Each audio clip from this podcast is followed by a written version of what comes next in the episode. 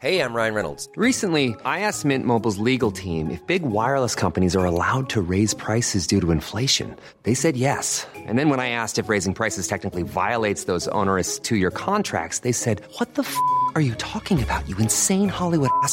So to recap, we're cutting the price of Mint Unlimited from $30 a month to just $15 a month. Give it a try at mintmobile.com slash switch. $45 up front for three months plus taxes and fees. Promo rate for new customers for limited time. Unlimited more than 40 gigabytes per month. Slows. Full terms at mintmobile.com. Bonjour à tous, euh, bienvenue dans Quête d'Esprit et très heureux de vous retrouver. Imagine-t-on les puissants de ce monde, les chefs d'État, les patrons de multinationales, les hauts fonctionnaires internationaux courber les chines et s'agenouiller devant un enfant? C'est pourtant ce qui s'est produit pour les rois mages lors de la lumineuse fête de l'Épiphanie célébrée ce dimanche en France. Et ce n'est pas un joli conte de fées, des chercheurs très sérieux ont enquêté sur ces rois des nations païennes qui déposent leur couronne devant un mystère qui les dépasse, devant le roi des rois. Quel est donc ce mystère? Eh bien, nous allons en parler dans Quête d'Esprit. Véronique Jacquier, bonjour. Bonjour Emeric, bonjour à tous. Alors, les invités tous passionnés par cette histoire de roi mage et d'épiphanie. À mes côtés, le père Xavier Géron, qui est le traducteur d'un ouvrage, Le mystère des rois mages. Le père Guillaume de Mentière, auteur du Penchant de la grâce. Et puis Janvier Ongla, qui est le cofondateur d'une association missionnaire de jeunes des quartiers qui s'appelle FIDE. Voilà, et tout cela, eh bien, c'est en partenariat, vous le savez, avec l'hebdomadaire France catholique. Tout de suite, les infos, Clotilde Paillet.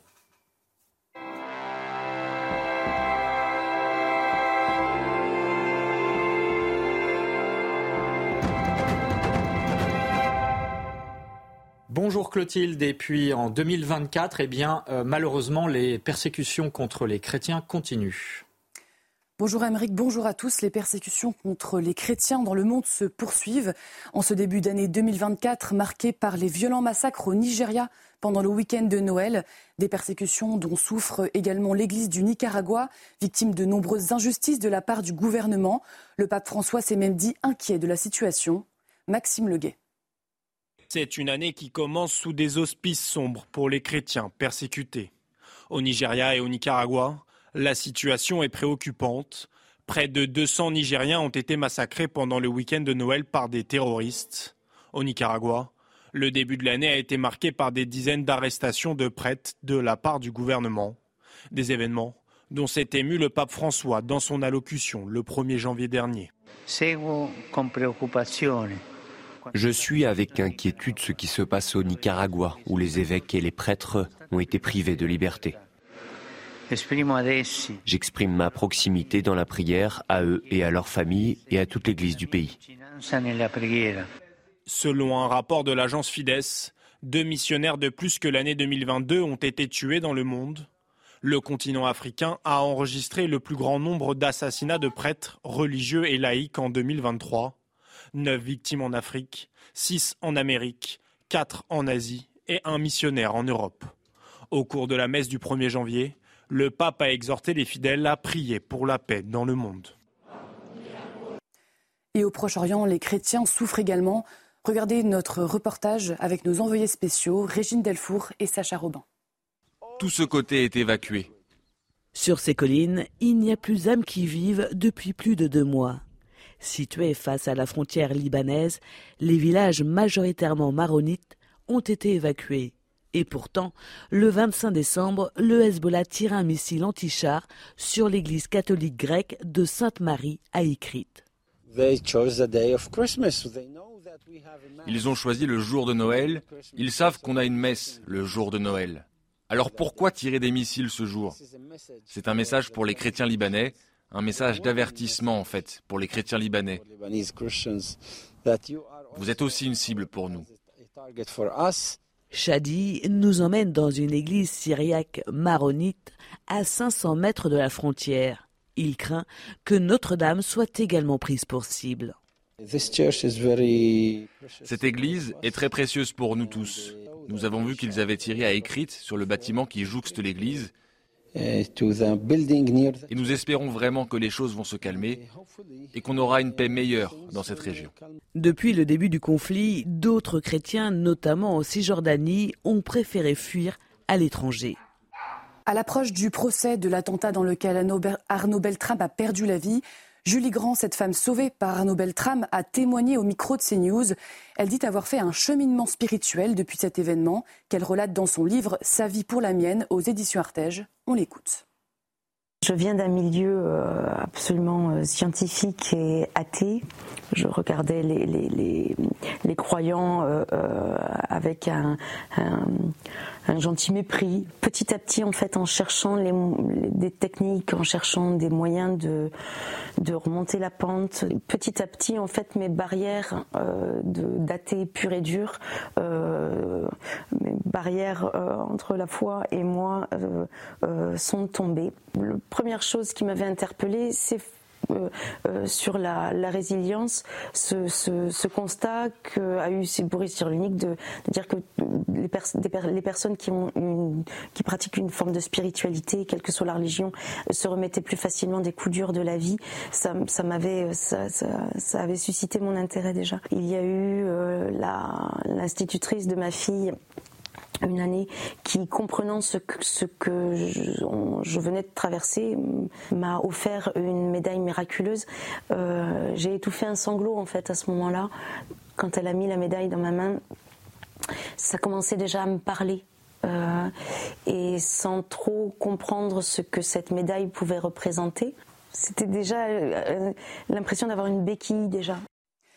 Dans une maison de retraite espagnole, les rois mages sont arrivés déguisés et ont apporté des cadeaux aux résidents. En Espagne, l'épiphanie est une fête encore très populaire. Récit de Yael Benamou. C'est dans les chants et la musique que sont arrivés les rois mages dans cette maison de retraite. Pour ces résidents, c'est une très belle surprise.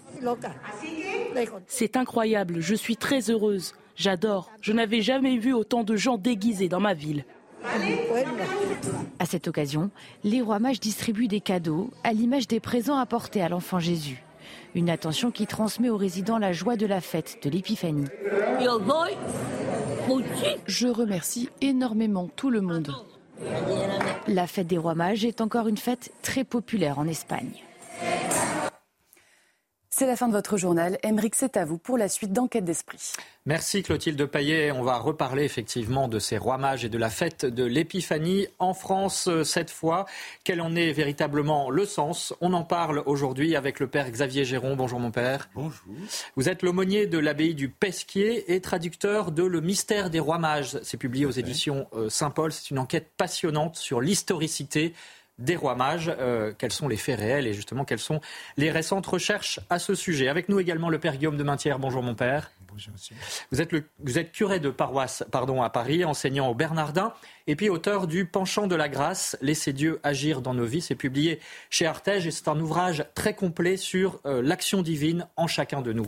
Et ça se rapporte bien sûr aussi à notre sujet. Et puis euh, Janvier Ongla est avec nous. Bonjour. Bonjour. Merci d'être avec nous. Vous êtes le cofondateur de l'association FIDE. C'est une association qui a été fondée en 2020 et qui regroupe des jeunes catholiques issus de milieux populaires. Vous êtes environ 200. Euh, vous-même êtes français d'origine camerounaise. Vous avez grandi dans une banlieue parisienne entourée de musulmans et des évangélique et aujourd'hui vous êtes entrepreneur dans le domaine de la communication. Vous nous expliquerez quel est votre regard sur cette fête de l'Épiphanie qui est aussi la fête finalement de l'universalité de l'Église.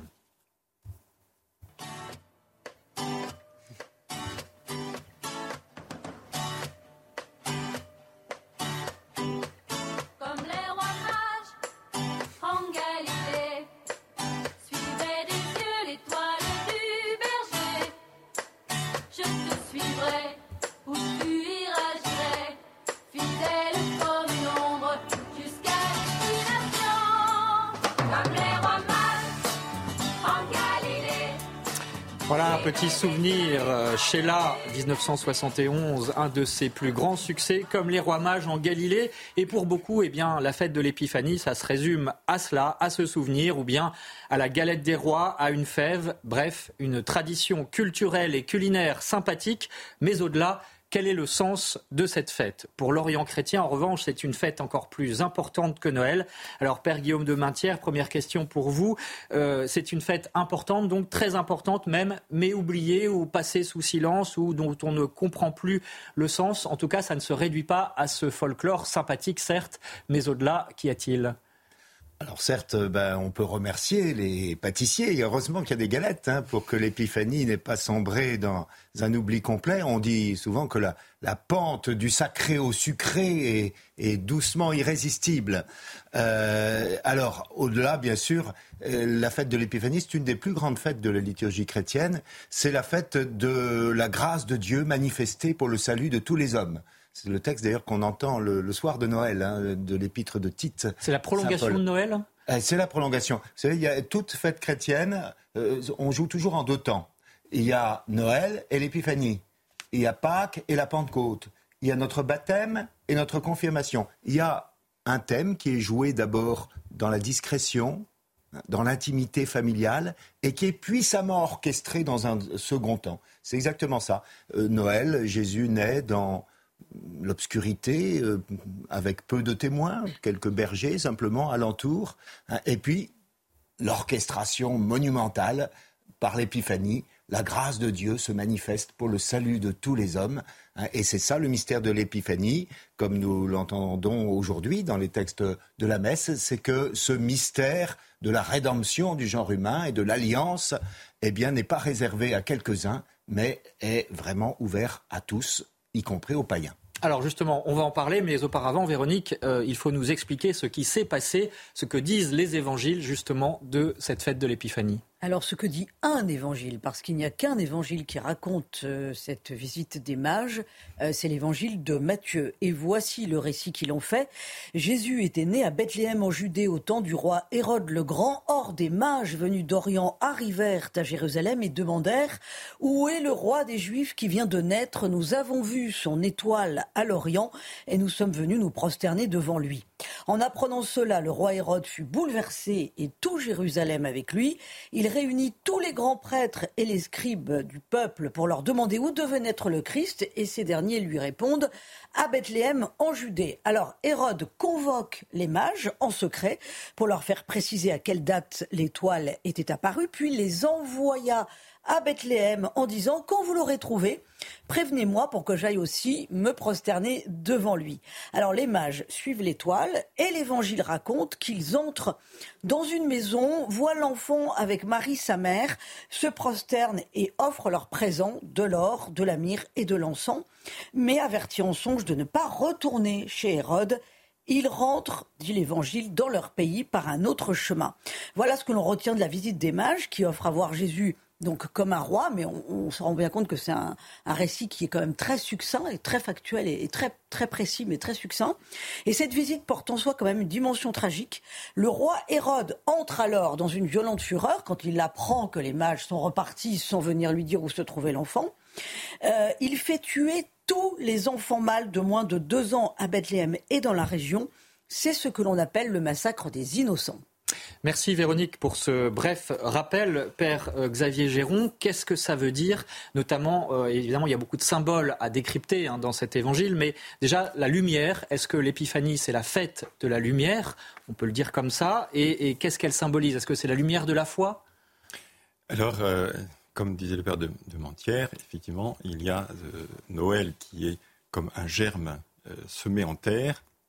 Et l'épiphanie, c'est l'épanouissement, l'efflorescence de, de ce mystère qui était caché et qui va illuminer jusqu'aux confins de la terre. Et cette lumière est manifestée à travers euh, l'étoile que les mages ont vue. Et alors, pour expliquer tous ces symboles, il faudra euh, suivre l'enquête que l'auteur a réalisée. L'auteur de votre livre, du livre que vous avez traduit, plus exactement. Dwight Langenecker. Pourquoi a-t-il écrit ce livre? Et que signifie, enfin, qui sont les mages eux-mêmes véritablement? Ce récit est-il, il est tellement encombré de la légende et du folklore qu'aujourd'hui, euh, on a l'impression que euh, tout cela est un peu de l'invention. Or, l'intention de l'auteur, quand il rédige ce livre, c'est de répondre à la question si le, le, texte de Saint Matthieu, qui fait référence à la visite des mages, n'est qu'un artifice littéraire, alors qu'est-ce qui va nous certifier que tel passage de l'évangile est historique ou est simplement une, une affabulation. Si ce n'est pas vrai, tout est faux, quoi, en gros, si je résume. Alors, on va revenir tout à l'heure, bien sûr, sur cette question de l'historicité du récit, hein, parce que c'est très important. Euh, auparavant, euh, Janvier Ongla, vous, votre réaction à cet euh, évangile de l'Épiphanie, à ces rois mages, comment ce récit vous parle? Bah, D'abord, le fait d'avoir des mages qui se mettent euh, en route, il y a cette démarche de... La tradition nous dit qu'ils sont trois. On le représente souvent de cultures euh, de culture et de couleurs de peau euh, différentes. Donc on voit cet aspect qui est quand même universel. Et c'est ce que nous, on, essaie un peu de vivre au travers de notre, de notre association, que chaque culture, chaque chrétien issu de cultures différentes puisse se mettre en marche et se transcender, aller au-delà de qui nous sommes, sortir de notre zone de confort et annoncer la joie de la joie de l'évangile. Père Guillaume de Maintière, il y a cet épisode que euh, relatait Véronique en fin de parcours, à la fin de l'Épiphanie, c'est effectivement Hérode, le roi Hérode, hein, qui gouverne la Judée à ce moment-là, euh, qui se sent menacé par euh, ce petit enfant. Ça veut dire que le politique et la religion sont amenés à se confronter. C'est d'ailleurs l'histoire un peu de toute, l'histoire de l'Église, du christianisme depuis 2000 ans. Ah oui, alors ça, je dois dire qu'en France, on est assez mal placé parce qu'on est très habitué à la laïcité, bien sûr. Donc, euh, on fait une séparation absolument étanche entre le politique et le religieux. Or, évidemment, euh, tous les récits de la Nativité, à commencer par celui de Noël, quand les anges proclament que ce petit enfant qui vient de naître, il est le sauveur, sautère, c'est le titre de l'empereur, c'est un titre impérial. Donc il y a un pied de nez politique dès le récit de Noël pour nous dire, eh bien, euh, le vrai roi du monde, c'est pas ce fantoche qui habite à Rome, le vrai roi du monde, c'est ce petit bébé sur la paille. Alors évidemment, il y a une dimension politique qui n'a échappé à personne, et euh, j'aime bien euh, rappeler ce que disaient les pères de l'Église. Euh, on vient de dire qu'ils étaient trois rois mages, hein, comme Janvier l'a rappelé. Alors, ils sont trois parce qu'ils apportent trois, trois cadeaux, l'or, l'encens et la myrrhe, peut-être. Mais ils sont trois aussi parce qu'ils sont les représentants de toute l'humanité qui est issue, d'après la Bible, de Sem, de Cham et de Japhet, les trois fils de Noé. Hein, de qui euh, est issu tout le peuplement de la terre, dit le livre de la Genèse. Et une autre explication que j'aime beaucoup, qui est donnée par les pères de l'Église, et dit, ben, souvenez-vous, autrefois, du temps du, du prophète Daniel, il y avait trois enfants, trois enfants juifs, qui ont refusé d'adorer le roi païen, Nabucodonosor. Et pour ça, ils ont été mis dans la fournaise de feu. Eh bien, Dieu tire vengeance des nations. C'est-à-dire que, de même que trois enfants juifs non, ont refusé de plier le genou devant le roi païen. Maintenant, c'est trois rois païens qui vont plier le genou devant l'enfant juif. Et c'est une forme de miracle. Magnifique. Retournement de l'histoire. Voilà comment Dieu, selon les, termes de l'Écriture, tire vengeance des nations. Véronique Jacquet. Euh, quelle est la symbolique des trois cadeaux, l'or, l'encens et la myrrhe? Alors classiquement, donc on, dit que l'or c'est pour le roi, bien sûr, euh, l'encens c'est pour le Dieu, et la myrrhe c'est pour l'humanité notre société, puisque Jésus, bien sûr, va être enseveli et oint. Euh, voilà. Qui sont ces rois mages euh, Est-ce un joli conte de fées ou un récit euh, véridique Qu'en disent les chercheurs euh, du monde entier Eh bien, nous allons continuer cette passionnante discussion en votre compagnie. Restez à notre écoute. On se retrouve tout de suite après la pub.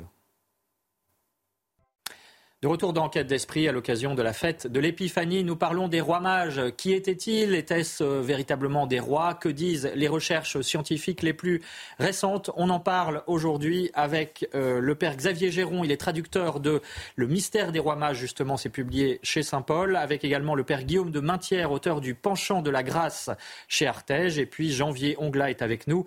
Il est entrepreneur dans le domaine de la communication et euh, fondateur de l'association FIDE qui regroupe groupe des jeunes catholiques des milieux populaires. évidemment, cette émission, vous le savez, est en partenariat avec l'hebdomadaire France catholique.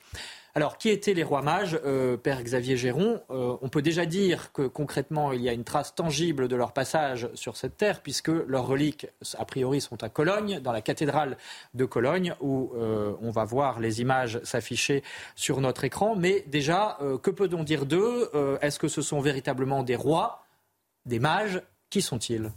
Alors, je reprendrai une citation que fait l'auteur euh, dans euh, celui qui est l'écrivain anglais dont j'oublie le nom qui m'échappe, euh, qui a écrit Le Seigneur des Anneaux. Tolkien. Tolkien, voilà. donc il cite Tolkien en disant L'histoire est devenue légende et la légende est devenue le mythe. Or, derrière les mages tels qu'ils nous sont présentés aujourd'hui, nous avons affaire à une immense légende. Alors, dans l'introduction de son livre, il explique que, euh, de même que euh, Saint Nicolas est devenu euh, le Père Noël couleur Coca-Cola, les rois mages, les mages à l'origine, sont devenus aujourd'hui ce grand folklore avec la galette, avec tout ce qu'on connaît. Et donc, il, mène une enquête extrêmement élaborée, extrêmement suivie et sérieuse au niveau scientifique, au niveau euh, historique, au niveau géographique, au niveau politique, au niveau de la connaissance de l'astrologie et de l'astronomie, pour comprendre qui sont ces mages, d'où viennent-ils et pourquoi sont-ils venus. Alors, qui sont-ils? En fait, ils seraient les ambassadeurs euh, du roi Nabatéen, Arétas IV à l'époque. Donc les, Nabatéens, en deux mots, c'est une tribu... une tribu arabe à l'est du Jourdain. Voilà. Donc l'Orient, quand on est à l'époque de, à Jérusalem, à l'époque du Christ, quand on parle de l'Orient, c'est comme quand on parle de l'Est parisien. C'est pas euh, en Asie ni en Chine. C'est de l'autre côté du Jourdain. Or, pourquoi ces Nabatéens seraient-ils venus? Parce qu'ils ont, euh, depuis un bon moment, réalisé le monopole du commerce entre le golfe Persique et la Méditerranée, donc le monde romain, et ils euh, traversent l'Arabie, le désert d'Arabie, parce qu'ils ont eux-mêmes réussi à mettre en place ce qui permet de traverser ce désert, à savoir trouver de l'eau pour abreuver leurs bêtes et eux-mêmes faire cette grande traversée. Et ils ont élaboré une technique de récolte pour recueillir l'eau dans des citernes qu'ils ont creusées eux-mêmes. Ainsi, ils ont ce monopole. Et quand ils sont envoyés par le roi, c'est parce que euh, alors, on explique que l'origine des Nabatéens, qui est apparue entre le VIe siècle avant Jésus-Christ, et cette civilisation a disparu auprès le deuxième siècle après Jésus-Christ, serait euh, un melting pot de ces populations venant de Perse, de, donc de sages, de mages venant de Perse, d'exilés juifs babyloniens et de tribus euh, nomades Donc, Déjà à l'époque, était multiculturel, on peut tout dire. Tout à fait, tout à fait.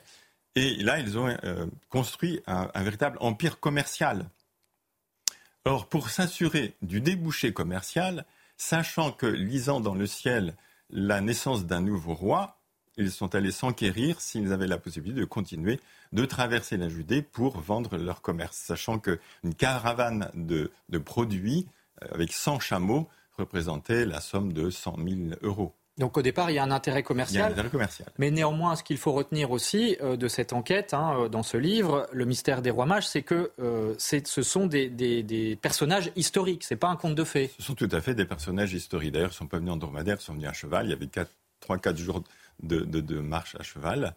Et ce qu'ils ont apporté, ce sont les produits qu'ils ont l'habitude de commercialiser on trouve de l'or, le plus bel or en Arabie. L'encens est euh, un produit euh, extrêmement cher à l'époque, puisqu'on doit fournir énormément d'autels pour le, culte aux divinités, que ce soit dans le Pays romain ou ailleurs.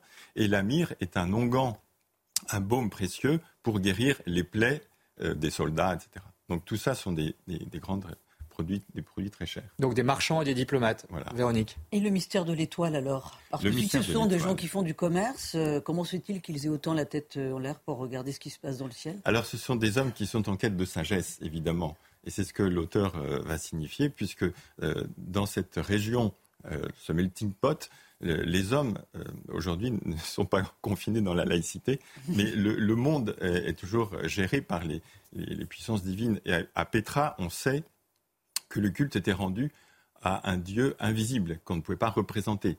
Donc il y a cette influence des exilés euh, juifs venant de Babylone qui s'est installée. Il y a une recherche spirituelle. Une recherche spirituelle, tout à fait. Père Guillaume de Maintière, pourquoi cet ancrage historique est important euh, et, de dire que ces rois mages ne sont pas un mythe? Ah ben, pour tout l'évangile, c'est important qu'il y ait un noyau historique tout à fait fiable, repérable. Et d'ailleurs, on progresse considérablement euh, dans notre connaissance de la Palestine du premier siècle. Euh, j'ai l'occasion, malheureusement, peut-être que ça va se tarir un peu, mais j'ai l'occasion d'aller souvent en Terre Sainte, de faire des pèlerinages, d'y accompagner. Il ne se passe quasiment pas d'année sans qu'on fasse une découverte archéologique qui accrédite encore un peu plus l'historicité des évangiles. Alors, évidemment, en France, il y a quand même un certain obscurantisme qui fait que ça ne passe pas là-bas. On a tendance à nier cette historicité. ça ne passe pas là-bas, mais dans les, dans, les, dans les journaux du monde entier, ça fait, ça fait la une des journaux, mais chez nous, peu. mais pourtant, c'est important de le savoir. Hein. Donc, on retrouve presque chaque année hein, des événements archéologiques. Alors, c'est important de savoir que ce sont des gens. Alors après, on n'est pas non plus des historicistes fondamentalistes.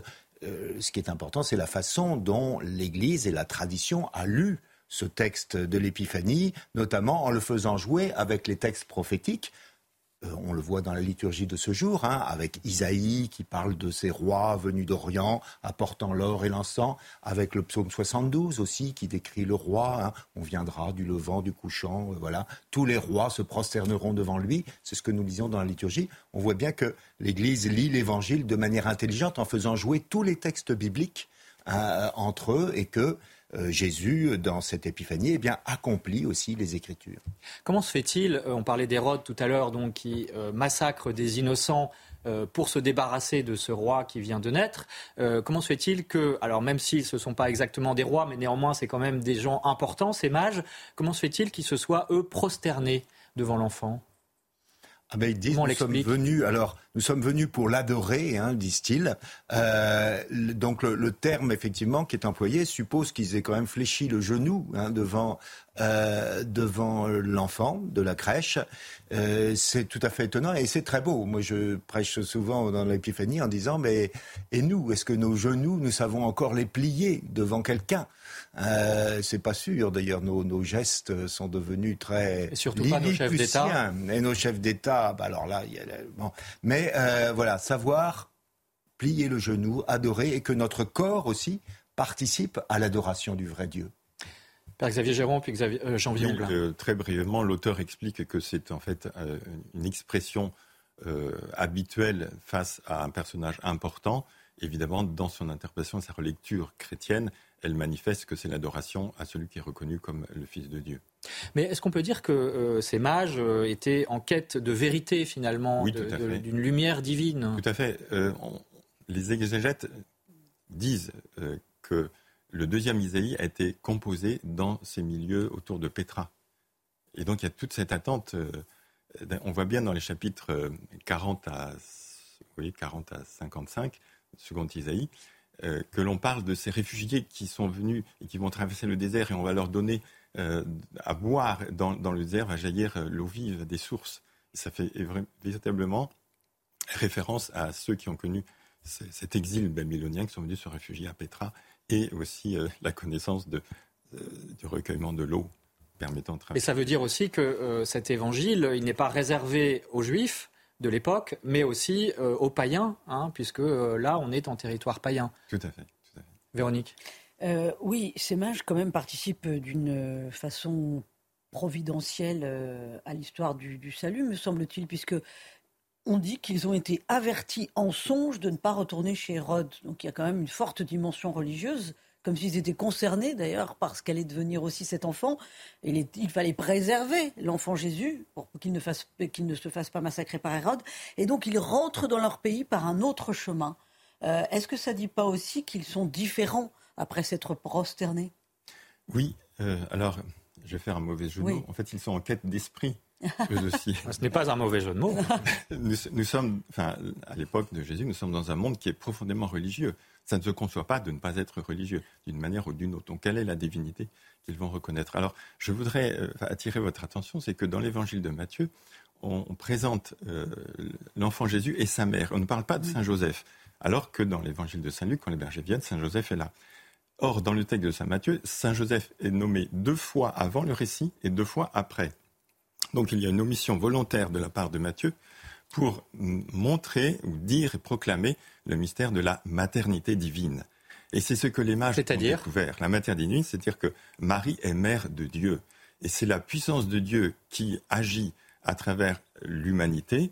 Et c'est ce qu'ils ont contemplé. Et c'est ça, en fait, la richesse du mystère de l'Épiphanie, c'est que le Seigneur nous fait comprendre qu'au-delà de toutes nos techniques, de tous nos savoir-faire, de toutes nos richesses, de toutes nos puissances, de toutes nos prétentions, L'essentiel, c'est de redécouvrir l'adoration et euh, cette puissance de Dieu qui est à l'œuvre dans notre pauvre humanité.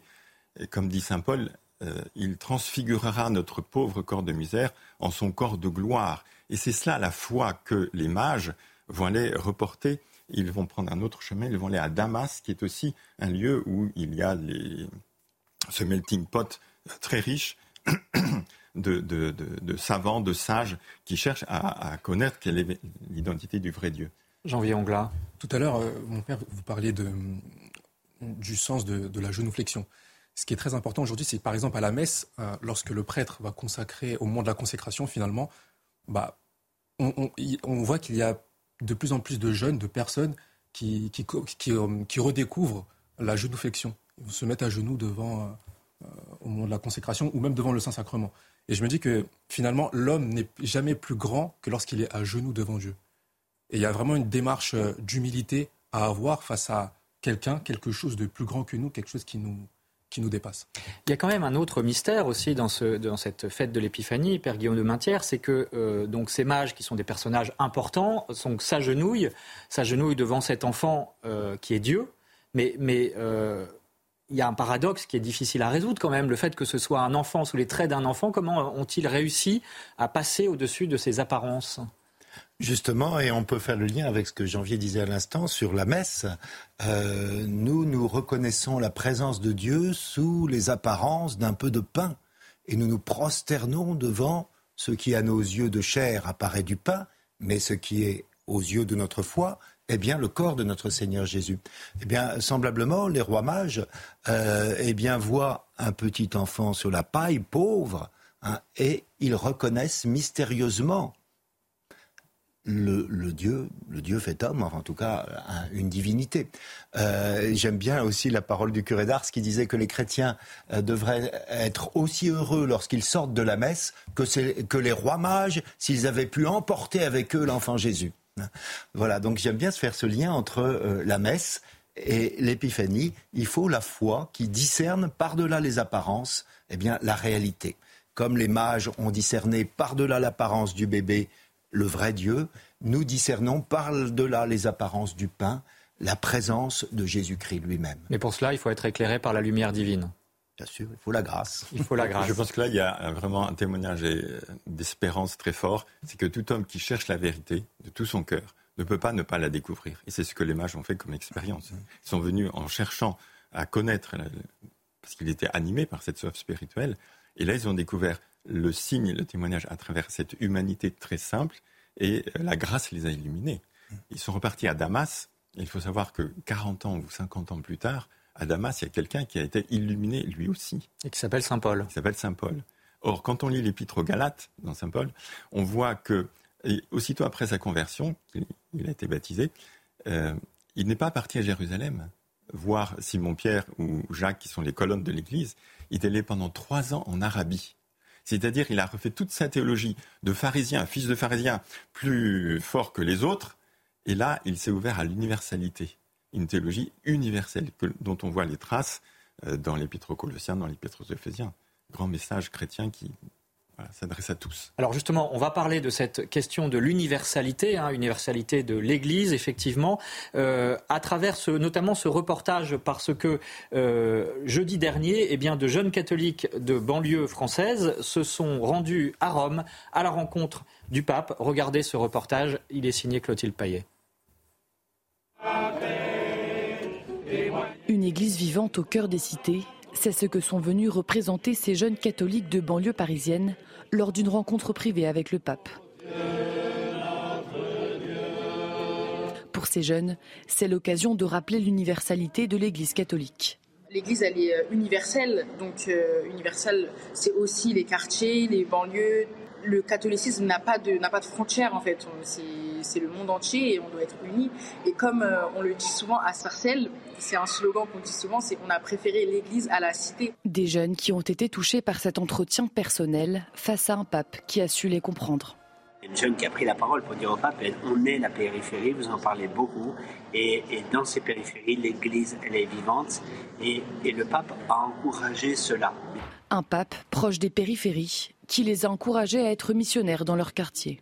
Je pense que c'est un bon encouragement à la mission et à prendre vraiment place dans, dans, l'Église aujourd'hui comme de véritables missionnaires. Le pape François les a aussi appelés à transmettre la tendresse de Dieu aux personnes privées de dignité et d'amour. Jean Ongla, donc je rappelle que vous représentez cette association FIDE hein, qui regroupe environ 200 jeunes catholiques euh, des milieux populaires. Euh, comment vous réagissez à euh, cette rencontre qu'on vient d'entendre et, surtout, est-ce que justement cette dimension de la mission, elle est très importante aujourd'hui pour l'Église, notamment dans ces quartiers-là? Bah, Notamment pour la, pour la rencontre avec le, le Saint-Père. ces jeunes de Sarcelles-là, moi je les connais beaucoup, on travaille souvent ensemble, notamment sur différents différents événements, notamment sur celui qui s'est passé à, à Saint, Saint-Roch, donc euh, la Cité Céleste. Et, ce qu'on peut voir, c'est qu'il y a quand même un, certain intérêt au niveau de, l'Église, euh, de la hiérarchie, notamment aussi des, évêques avec qui on travaille souvent, qui, ont un regard plus attentif au, milieu populaire. Donc il y, a une, écoute, il y a une attention, ils sentent qu'il y a quelque chose qui s'y passe. Voilà, comment est-ce qu'on peut euh, travailler avec ces jeunes qui, qui participent euh, au réveil de la foi. Vous dites qu'il y a un réel réveil de la foi, euh, on pourrait dire une épiphanie dans les banlieues françaises aujourd'hui? Oui, oui, il y, a un réel, euh, il y a un réel réveil. Pourquoi? Parce que on grandit souvent avec beaucoup de personnes qui sont issues de, de cultures ou de, milieux musulmans et de milieux évangéliques. Et en tant que catholique, on n'a pas forcément ce sentiment d'exister parfois. Donc automatiquement, il y a ce, ce côté, il y a cet orgueil, cette fierté personnelle qui nous pousse en tant que jeunes catholiques à savoir aussi nous affirmer. On discute souvent avec eux de, différents sujets, notamment euh, est-ce que le, christianisme est la vérité ou vis-à-vis des évangéliques, est-ce que le catholicisme est aussi la vérité? Donc on est pris un peu entre le marteau et l'enclume. Et donc on doit savoir se positionner, on doit savoir aussi argumenter, euh, faire, des, faire des recherches aussi parfois euh, théologiques. Et même si on n'a pas forcément le goût à ça, bah, on doit quand même savoir se former et c'est aussi important dans la société. C'est ce qu'ont fait les mages, euh, un peu en quelque sorte. Ils ont cherché la vérité, eux aussi, et il faut aller s'alimenter aux bonnes sources. Père Guillaume de Maintière, comment vous réagissez à ce qui vient d'être dit, et notamment à, cette difficulté de ces catholiques de milieu populaire à se sentir exister aujourd'hui? Les mots sont forts. Euh, est-ce que euh, l'Église s'est désintéressée pendant une période de ces milieux populaires? Ça, je ne sais pas, mais en tout cas, ce qui est sûr, c'est que les jeunes de milieu populaire n'ont jamais cessé, je crois, de se de, s'intéresser à Dieu, à la spiritualité. Hein. On disait tout à l'heure que tout homme est en quête d'esprit. Je crois que c'est très vrai. Euh, et les mages sont de bons témoins pour ça, parce qu'ils ont commencé par chercher. Joie pour les cœurs qui cherchent Dieu, dit la Bible. Hein. Pas pour les cœurs qui trouvent Dieu, pour les cœurs qui cherchent Dieu. Hein. Joie pour les cœurs qui cherchent Dieu. Ils ont cherché avec, d'ailleurs, je tiens beaucoup à le souligner, leur science profane. C'est-à-dire que c'était des astronomes, donc euh, astrologues, on ne sait pas très bien quelle était leur, euh, leur science, mais enfin, ils ont fait usage de leur science profane et la foi, ça commence par là. Hein. Et euh, ça commence par l'émerveillement devant la création. J'aime beaucoup rappeler à l'occasion de cette fête de l'Épiphanie que pour être un chrétien, il faut d'abord être quelqu'un qui s'émerveille devant le don de Dieu à travers la création. Hein. Et pour arriver au petit Jésus, il y a d'abord cet émerveillement. Aristote disait que la philosophie commence par l'émerveillement. C'est encore plus vrai pour la, la, foi chrétienne, qui est la vraie philosophie. Hein. Ça commence par l'émerveillement, par le goût du beau, par la philocalie, c'est-à-dire l'amour de la beauté. Et puis ensuite, ça suffit pas de s'émerveiller. Il faut aussi à un moment donné, ouvrir le livre des Saintes Écritures. C'est ce qu'ont fait les rois mages lorsqu'on a lu pour eux dans la Bible la prophétie de Michée. Et donc l'émerveillement devant la création et le livre de la Bible les ont conduits à Jésus. Dieu, pour se faire connaître, ouvre deux livres pour nous, le livre de la création et le livre des Écritures.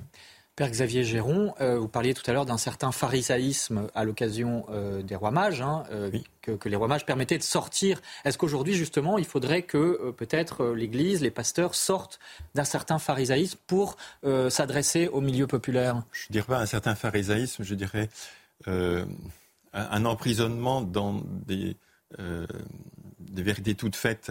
Par exemple, l'histoire des rois mages nous montre bien que on en est resté au côté, au côté folklorique. Or, il faut le dépasser. Et euh, ce livre déconstruit complètement nos, tous nos fantasmes Mais pour la, bonne la vérité et euh, rejoint à la vérité dans l'adoration, l'acte d'adoration.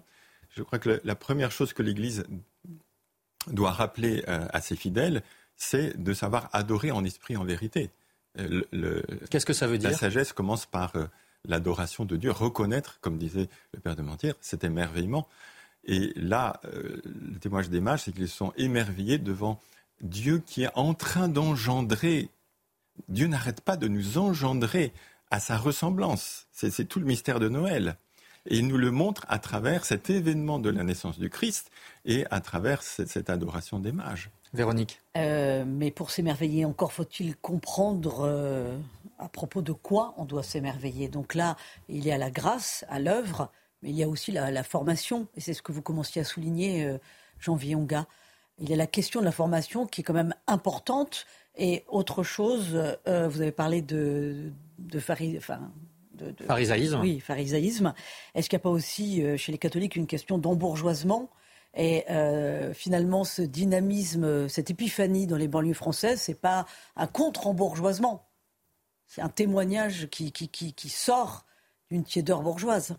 Oui, oui, c'est sûr que, euh, déjà même en amont de ça, la, question de la formation, elle est très importante parce que en échangeant avec euh, les différentes, différentes confessions religieuses, on se rend compte parfois que, le, même pour nous en tant que jeunes catholiques, on présente souvent un catholicisme qui est très intellectuel et qui n'est pas forcément à la portée de tous. Et c'est parfois paradoxal avec les enseignements euh, du Christ où il s'adressait à des personnes intellectuelles comme à des, pauvres gens sous forme de paraboles qui sont parfois simples à comprendre, qui sont parfois très profondes, mais aussi euh, simples à comprendre. Et c'est un peu l'avantage et l'inconvénient du, du catholicisme. C'est qu'il est très théologique et c'est comment est-ce qu'on peut retranscrire cette théologie dans une simplicité d'explication qui puisse être à portée de tous. Il y a un enjeu qui est là, qui est très fort et qui est aussi un enjeu euh, pour l'ensemble du pays, donc euh, un enjeu missionnaire. Hein. On entendait tout à l'heure ces jeunes euh, dans le reportage nous dire qu'effectivement ils voulaient être missionnaires dans les cités, mais plus largement dans le pays aussi. Il y a un enjeu qui, vous semble très important là-dessus. Je, lis votre, votre déclaration d'intention de, à l'association FIDE, où vous posez deux questions. Bon, France, qu'as-tu fait des promesses de ton baptême hein? Ça, c'est une phrase célèbre de Jean-Paul II. Et puis, France, es-tu à la hauteur de ton histoire? C'est très fort, les mots sont, forts que vous employez. Oui, parce qu'on voit tout de même que la France, dans son histoire, est quand même... Euh, euh il y a le baptême de Clovis, il y a eu les différents rois, le roi Saint-Louis, et j'en passe. Donc l'histoire de France est quand même liée à, cette dimension euh, catholique, à cette dimension chrétienne. Et aujourd'hui, c'est la, République qui est laïque. Mais la France, historiquement, elle est chrétienne. Et d'ailleurs, elle est toujours, quand on regarde les stations de métro, le nombre d'églises en France, la France est imprégnée de ce catholicisme. Et nous qui venons entre guillemets d'ailleurs, qui sommes issus de cultures euh, différentes, en venant ici, c'est vrai que on peut vivre parfois nous un catholicisme qui euh, qui ne sera pas forcément le même, parce que je pense que chaque culture est imprégnée d'un catholicisme différent, qu'on doit vivre dans, dans l'unité. Mais, euh, mais je me dis que ce catholicisme, on peut, on peut le vivre et le retranscrire à toute l'humanité. Aujourd'hui, il y a des personnes qui sont athées, de confession musulmane, de confession évangélique. Comment est-ce que la représentativité peut permettre de créer un sentiment d'appartenance. Père Guillaume de Maintière, il nous reste quelques minutes en, conclusion, et puis ensuite on entendra le Père Jérôme. Mais euh, quel est justement, euh, qu'est-ce que l'épiphanie, cette fête de l'épiphanie dont on a parlé, ces rois mages, nous disent euh, pour l'évangélisation de la société française aujourd'hui?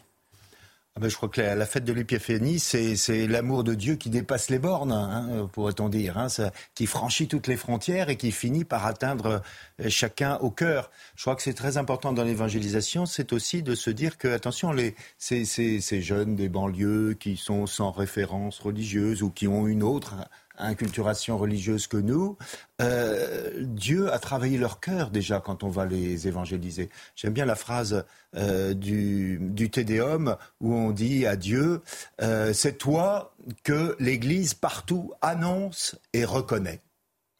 On l'annonce, mais en même temps, on reconnaît que Dieu était déjà là avant nous, travaillant le cœur de ce païen qu'on prétend nous évangéliser et qui en fait, pour une part, nous évangélise aussi.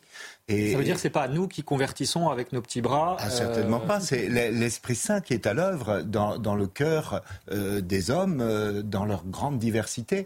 La fête des, des, de l'Épiphanie nous dit ça aussi. Ce sont des mages, des païens, hein, qui finalement nous en apprennent. et, et je, je, crois que c'est très important. Il y a un, un aumônier de, de prison qui, qui, disait de manière très belle, quand on lui disait mais pourquoi allez-vous en prison? C'est pour porter l'Évangile à ces prisonniers. Il disait non, c'est pour écouter la parole de Dieu que le Seigneur veut me faire passer par ses prisonniers. Un dernier mot, Père Xavier Géron et Jean-Vier Angla, très rapidement. Eh bien, je dirais simplement qu'aujourd'hui, la parole qui nous est donnée, c'est euh, le Seigneur nous dit N'ayez pas peur, je suis là, je suis à l'œuvre, je travaille, moi aussi. Jean-Vier Ongla, le mot de la fin. On est dans une logique de, périphérie inversée. Pour nous, on a vraiment ce feu, ce zèle missionnaire qui est vraiment présent depuis euh, parfois de nombreuses années. Et nous, on se dit, c'est à nous aussi euh, d'annoncer la joie de l'Évangile et de la partager au reste de la France.